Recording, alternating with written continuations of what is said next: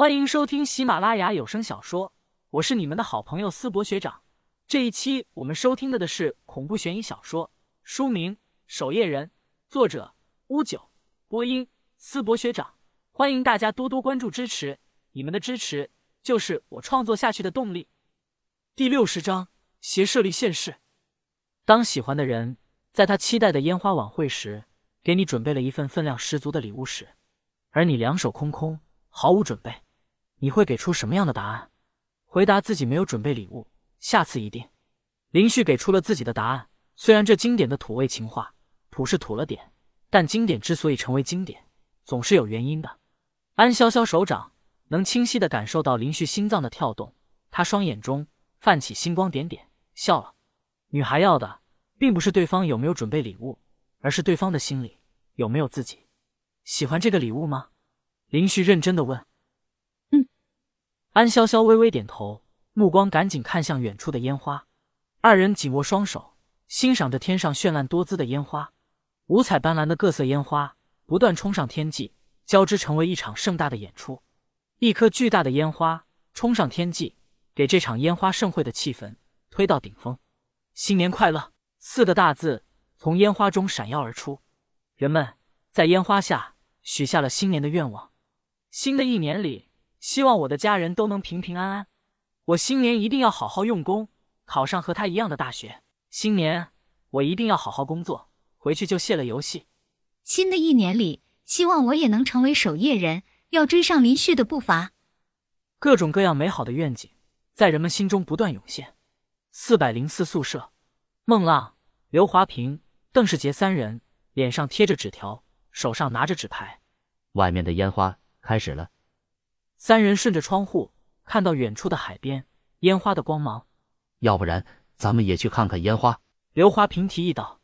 邓世杰白了他一眼，说道：“你想嘛呢？咱们几个单身汉跑出去凑什么热闹？打牌打牌。”邓世杰突然感觉到腹部有些不舒服，他赶紧将牌打出。四个二带俩王。将牌丢在桌上后，他隐隐感觉到肚子内不对劲起来。此刻体内的怨念。竟然开始沸腾起来，并且全部朝他丹田处涌来。糟了！邓世杰脸色惨白。怎么了，和尚？孟浪看着牌桌上的牌，又看了一眼邓世杰的脸色，问道：“你脸色这么难看，去医院不？我俩送你。”不，不用。邓世杰赶紧摆手。他甚至体内这些怨念的恐怖，如果被这些怨念给控制的话，不能待在宿舍里。万一自己无法控制住怨念。孟浪和刘华平会有危险，我出去一趟，你们不用等我回来了。邓世杰跌跌撞撞，一口气跑出宿舍，往学校外跑了出去。他拿着手机，不断给林旭拨打着电话，可林旭却并未接电话，他只能给他发去短信。此刻，邓世杰满头大汗，他能感受到体内的这些黑色怨念竟然慢慢的在凝聚。扑通一声，他冲到学校门外，拦了一辆出租车。师傅，去市郊越偏僻的地方越好。邓世杰担心，若是自己被怨念控制，恐怕会大开杀戒。去人少的地方，最起码人少一些。此刻，一栋高档酒店的套房内，三位黑蛇的高手正坐在屋中。三人面前的案桌前都摆放着一块黑色的佛像。此刻，黑色佛像渐渐闪耀起了淡淡的黑色佛光。来了，邪舍里出事了。三位高手的双眼一亮。迅速离开酒店套房。与此同时，整个上港市十余个暗中潜伏的魔道势力都迅速出动，他们可施绝技搜寻邪舍利的下落。烟火晚会总算结束了，林旭牵着安潇潇的手，一起从人海中挤出。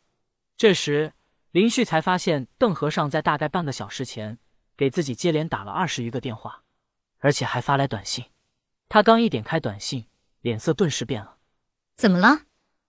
安潇潇察觉到林旭脸色有些不对劲，急忙问道：“我有急事，就不送你回学校了。”林旭脸上带着焦急之色，赶紧拦了一辆出租车，也没时间过多解释，对前面的司机说道：“师傅，去市区北边的郊区。”林旭坐在车上，脸色不断变换。按照邓世杰的说法，他体内的怨念正在不断的汇聚。林旭脑海瞬间想到前几日安无涯曾说过。一颗邪舍利即将降世，各方魔道高手都汇聚到了上港市内。原本这是魔道内部的事情，林旭也认为事不关己，高高挂起。反正是魔道的人自相残杀，和自己也没关系。可现在希望只是怨念发作，和那邪舍力没有关系。林旭只能如此安慰着自己。林旭紧紧地握着手中的离火了天剑，心中有些忐忑不安。上港市市区北部，这里是一座荒山之下，山脚下有着一座破旧的土地庙。土地庙很是破旧，残破的瓦片，凝结的蜘蛛网，一扇破旧的木门。邓世杰下车后。一段跌跌撞撞的来到这里，再也支撑不住，在土地庙前盘腿打坐，压制着体内的怨念。他在最后也将此地的定位发给了林旭。他惊愕的发现，这些怨念竟然在丹田处化为了一颗拇指大小的小石头。门外忽然传来了脚步声。